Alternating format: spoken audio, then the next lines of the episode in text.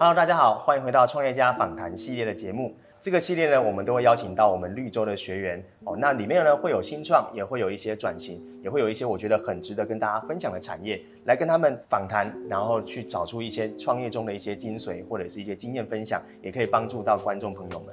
那今天呢，我邀请到的呢，是我们风学美语儿童美语的创办人哦。那今天我就由他来聊聊，在这个补教业呢，这个创业故事是怎么开始的，他的一些秘辛，还有他的一些心路历程。所以呢，现在呢，我们就用最热情的掌声欢迎我们第五期的学员慧茹。Hello，嗨，大家好，我是慧茹。然后呢，我在做美语补教业。那我是风学美语的执行长。我们是在台南市的东区。那这个品牌现在目前成立到现在是第六年。嗯，六年的时间。对。那据我所知，就是。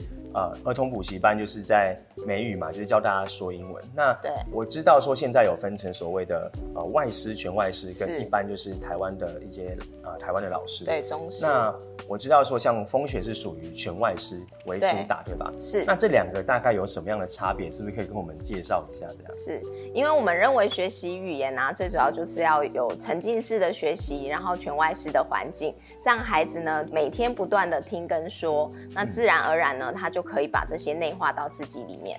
嗯，因为现在其实我觉得也是越来越讲求所谓地球村嘛，是，所以语言也是现在未来职场很重要的竞争力。哦，所以提早让他们体验到说哦，原来国外的环境文化跟教学的方式，嗯，我觉得也是一个蛮重要的事情。所以要。从小让孩子不要去惧怕跟外国人讲话啊，或者是沟通，让他们拥有这样的基本能力很重要。嗯，所以国家的栋梁就要靠他们了。好，那这边也想跟慧茹聊一下说，说就是可不可以跟我们分享说，当时候是什么样的一个机会，你接触到这个儿童补教业的？基本上我从出社会工作之后到现在，一直以来就是都在做美语教学的动作。哦，所以你本身本来也是老师。对，OK，是，是。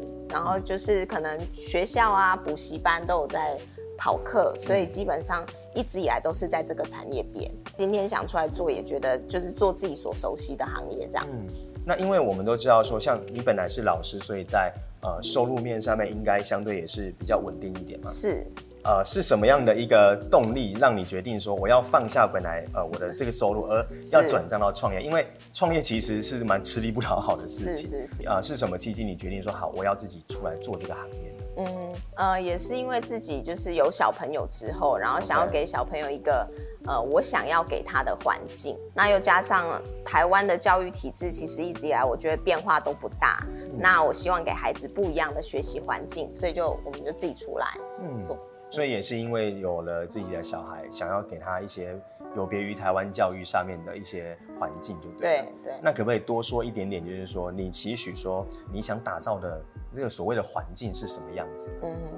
因为大部分我们以往的学习英文的模式，在台湾的教育历程。通常都是比较填鸭式的。对。那在大家很会考试啊，很会读写，很会背单词。对，很会背单词。那变成说，哎、欸，今天如果真正要口说对答，其实我们大部分都是会紧张嘛，担心自己文法是不是又错了、嗯。那我希望就是给孩子从日常生生活的美语这样开始下去，也了解说美语语言它的功用是什么。这样子孩子他可以很轻松、很自在的把这个语言当成是我们母语这样直接讲出来。当然还是也是。要顾虑到说孩子未来的升学的部分，对，那当然就是我们的学习就会从一开始的自然而然学习到渐渐的有深度这样子。嗯，这个我蛮有感的，因为我其实曾经啊、呃、认识我朋友知道我曾经也在澳洲待了一年多的时间。是，其实的确我们以前很会考试，但真要说的那一刻，你会发现。欸、真的会不敢讲，哎，会觉得我会不会讲起来人家会笑我，还是那个信心是会被影响？脑中会先把文法过滤。对，想说这样讲他听得懂吗？了解，所以等于是说，想要让孩子真的在台湾就有环境可以养成，说未来出去是能够对谈的，是能够生活化运用。是，是哇，那我觉得这真的很重要了，所以也让大家知道一下美语的重要性，真的要从小培育起。对，OK，要给环境。那慧茹这边，我们回到创业来聊聊好了。嗯、就是六年的时间，那像我知道说，呃，现在的风雪其实是后来你又重新成立了一个新品牌嘛。嗯。那早期可能是呃从加盟开始。对。那因为当时你说嘛，你想给这环境，你决定创业的。哎、欸，那创业的形式其实的确有很多种。嗯。那当时候你是呃为什么会先选择说，哎、欸，我要从加盟、嗯？那第二个是。既然加盟了，哎、欸，为什么又会觉得说我要自己出来？因为又是一个不一样的心境啊。这两块你会怎么跟我们分享？嗯，那时候一开始创业的时候会选择加盟，是因为我们一直都在教学，对，但是我们不会经营嘛，嗯，那也不晓得说整个补习班的系统应该是怎么跑.还有最重要就是老师的资源。如果我今天要做全外师，那我该怎么去找到外师？对，找到外师这个资源。那最好的方法就是你直接加盟，嗯、对。那加盟的话，你就可以趁这几年的时间，把它的系统还有呃外设资源全部学会吸收起来，成为自己的，成为自己的，对。OK，哇，那这个我觉得也是给大家参考了。像不只是在呃补教业，其实像我们知道餐饮业啊、饮、嗯、料业有很多都是会从加盟开始。对。可是我觉得这边第二个问题就蛮重要的，因为很多人加盟他的概念是说啊，我就不懂啊，我就加加盟来学习。可是我觉得这是正向的心态，但有些人是觉得说啊，反正我不懂，我加盟啊，我就我就我就这样就好了。嗯。当他今天要再出来的时候，他就会发现他可能会畏惧，就有点回到说，哎、欸，但我现在有品牌了，我如果要再出来，我可以吗？又陷入这个可能性。嗯。所以当时候是什么样的契机？你决定说？那我加盟可能也许学完了，我决定成立自己的品牌。嗯，那个时候是什么样的时间点？你决定做这件事，以及那个心境是怎么样决定？嗯，因为我们加盟时间是五年嘛，那其实大概已经很稳定成熟。嗯，那最现实的层面就是加盟金嘛。对，因为补教业的话，加盟金是每年给。嗯，对，那这也是占成本很大的一个考量。那第二个就是它会有很多它的限制，因为它是一个系统，这个系统跟你的理念是不是真的是很谋合的，这个也是一个考量的点。第三个就是，哎，我认为说我们毕竟不是跨行业别本，我本来就是美语老师，所以基本上那些概念我们都有，我们只是模仿人家的方式，然后学习好了之后，我认为，哎，我语义差不多疯了，我可以开始就是做自己想做的事情。其实我蛮认同这个想法，因为。创业最终还是期许说，我可以能掌握我自己真正想做的啦。那当然，你真的要找到一个加盟，它的理念一致性，其实我觉得那是可遇不可求啦。是，但是也的确感谢说过往有这样的经验学习。嗯。但达成自己的目标，有时候还是要勇敢的跳出来去执行。这样，对，所以这也是给观众参考，说就是蛮需要勇气的。但是啊，当你有了一些啊准备，其实是要相信自己有这个能力。对，因为其实你已经有五年的经验，没错，基本上可以不用怕了。嗯，对，可以自己出来做自己。嗯、各位勇敢一点啦。那当然，我们都知道说，的确勇敢是在创业很重要的一个特质。嗯，不过也不能有勇无谋嘛，对不对？是是。所以我想问一下慧如说，在这个创业过程中，一定也有遇到很多的挑战或者是瓶颈。是。那也想问问你说，在从加盟开始到转品牌这这六年的时间里面，有没有哪些？困难或挑战让你印象深刻，那、嗯、那时候你是怎么克服的？我可能要先流个泪再讲。好，来卫生纸小二。最主要才一开始创业的初期的时候，真的是什么都不懂。对。然后就哎、欸、自己认为说我这样的资金应该够了，就是开个补习班而已嘛。嗯、那所以一开始在资金的部分就评估错误。所以创业初期的时候，就是资金是我们很大的问题。嗯，那还有接着第二点就是立案，因为补习班的立案是非常严格的。对，那可能很多消防啊、公安啊这些都要符合规定，教育局的规定也很多，所以不断的、不断的受到挫折。嗯，对，我们光是立案可能就花了超过半年的时间。那这半年你的房租是一直空转，而且还不能职业。对，不能职业的，所以。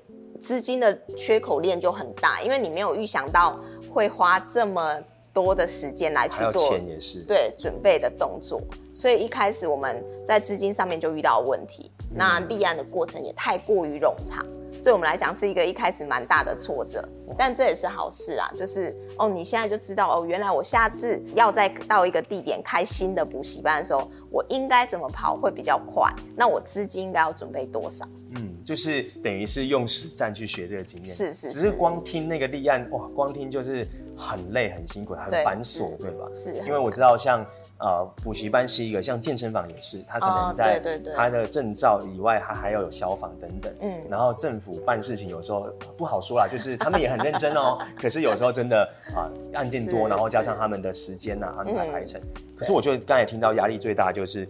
你要你不能职业，但你的房租一直在烧，是，所以这真的就是这样。所以当这个如果拿捏在财务面没有一开始做好，其实真的蛮恐怖的。对，那时候真的是你大概每天都会落发吧，就是可能一夜白了头之类的。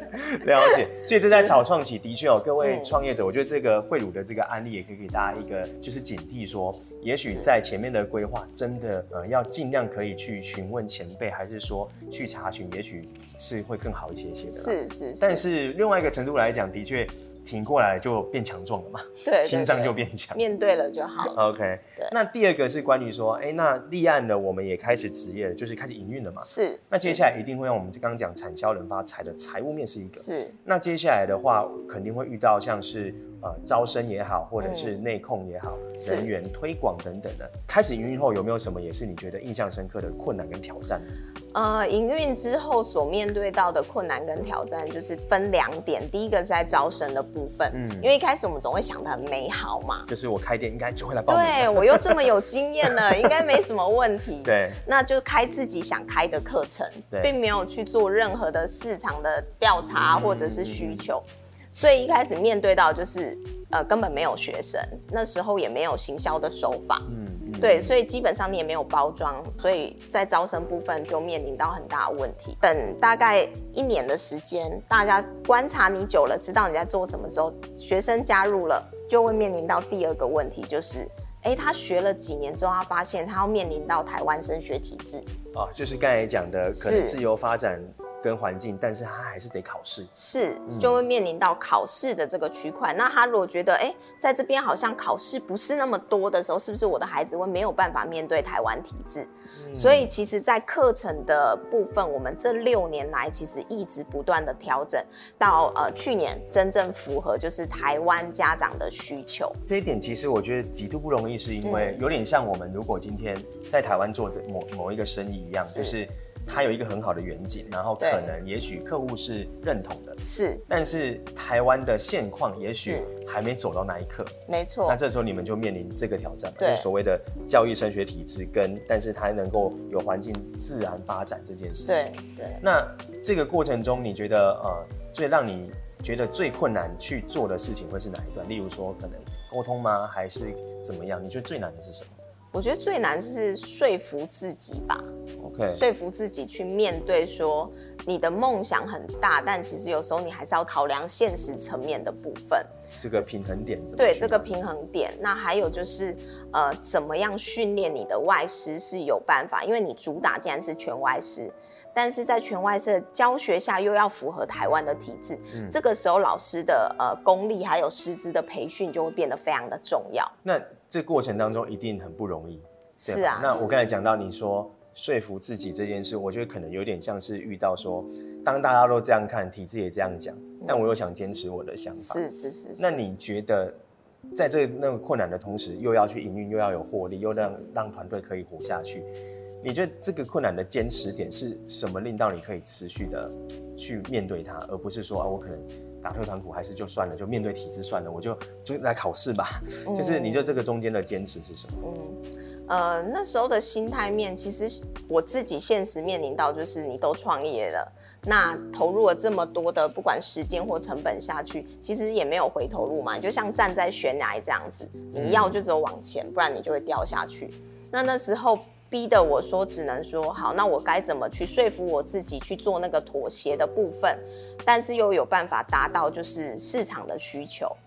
那所以我那时候会觉得，就是我必须要做改变。嗯，那改变了是我舒服的状态，我还是会坚持我的核心原则。那我们最后就有发现说，哎，我可以在幼儿还有小一到四年级的中间坚持我原本的想法。但是等到高年级，哎，他接着就要上国中了。这个时候，我们在教学上还有教材上去做个转变。那两年的时间，一定有办法让他们去衔接到过高中的体制。嗯，对，所以就这样达到了一个平衡。嗯嗯，我所以我觉得，对创业的人来讲，有时候坚持是因为有一些东西你相信他，或你看见。是。因为通常，呃，创业家我们又问那么多，大概。身边的人多数不见得会是看好的，或者是他们会替你担忧的，嗯，所以可能你要面对很多不同的声音。对，嗯、就是你的调节还有你的心脏啊，也要够强，要够强。对。那听起来慧茹也是算是属于遇到问题你会去呃，虽然有挫折，肯定会想办法的去找寻解决方案，对，对不对？对那这边我想延伸问一下，因为呃很多创业者可能遇到问题的时候会呃，当然我们当然会有低潮嘛，但是总是要解决。是。那在找解决方案这件事情的话，你通常有哪一些途径，或你通常会怎么做？嗯我自己的话，其实还蛮喜欢看那种就是商业类的书，或者是励志的书，Okay. 因为你还是要让自己心灵是很平和的状态。嗯，那还有就是我也很喜欢去上很多课程，嗯，就是只要有关，不管是心灵层面或者是管理层面，因为毕竟我们不是学管理学出身的，对，所以其实我一直认为这方面是我很想学习的，嗯，所以我都会习惯上网看了很多，去搜寻很多课程。Okay. 那我觉得，哎，哪个是我比较需要的？像我认为食物的商业类别就很适合我，所以我就会找搜寻这样子的课程。对啊，其实我觉得这一点也很重要，就是创业者本身对于学习的这个心态面就蛮重要的。对，那既然求助过来，我们还是要问一下，因为因为毕竟慧茹也是我们的学员，那我也想要跟你聊聊说，那像走完了绿洲啊，因为大概应该也快一年了哦，那你觉得这过程中让让你最有感受或对你的直接性帮助的部分大概有哪些呢？我觉得对我非常的有帮助。我来绿洲的时候，刚好面临到我要转自己自己品牌的时候，那那时候就里面的所有课程，其实帮我也教会了我，我怎么去定位。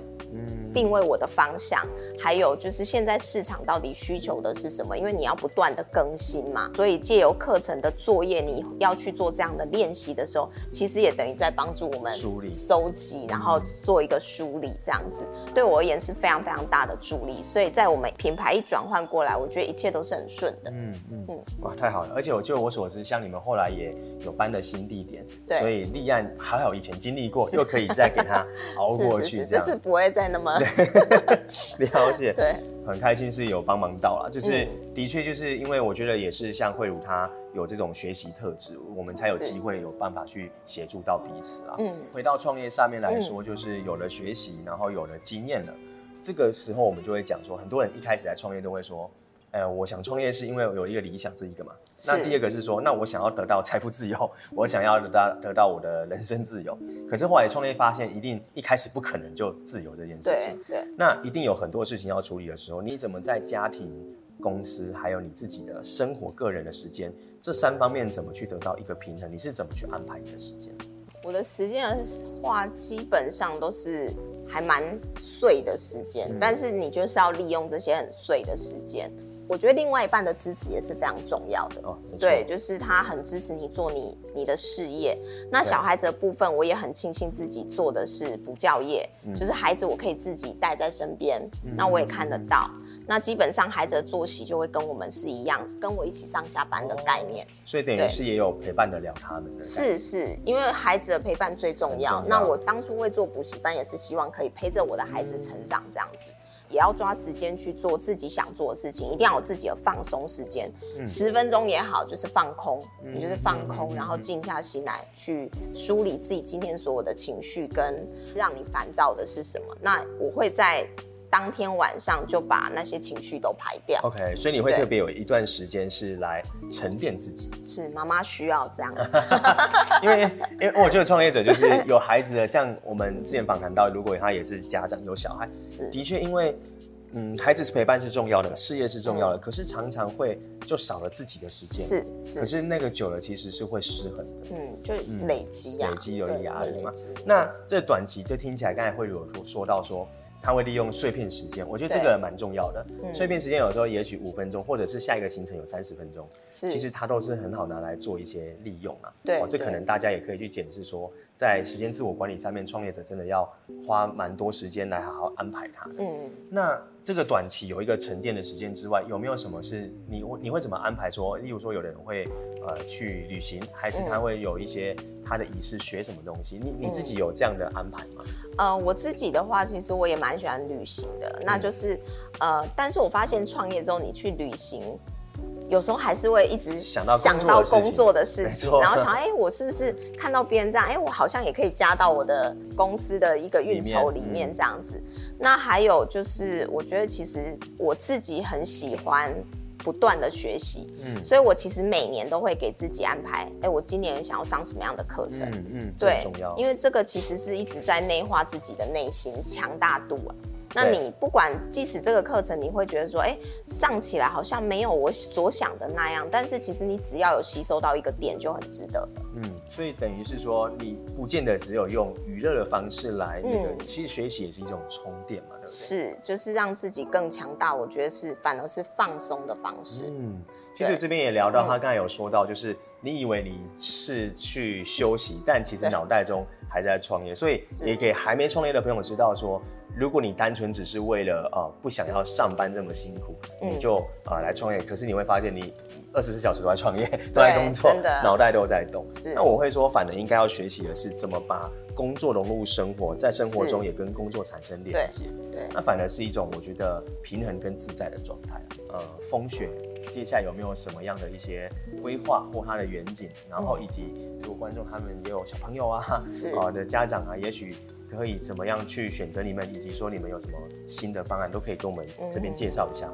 呃，我们最大的愿景，真的就是让孩子改变美语学习的方式。嗯，那呃，我们自己在台湾经营补教，在台南啊经营这这六年来，有发现说，其实在外师的品质跟师资上是蛮严重的失衡。嗯，对。那我自己有一个很大的愿景，就是我希望我们可以就是培训更多。真的适合教第二语言孩子的这样子的外师出来，呃，大家可以共享资源去做这一块。其实这是对教育很大的一个帮助，对于社会是一个很大的贡献。因为你等于把很好的师资训练出来，那你做资源共享的时候，其实还每一个孩子是均等的，他都可以受到这样子的老师的训练。那我觉得要把教育的文化打造起来，就要先从师资的专业度开始。那当然就是环境的氛围也是，不要再一直很填鸭式的去做教学，这是我们最大的愿景。之后的话，我们现在目前还是就是会不断的去从幼儿开始影响起，让他们是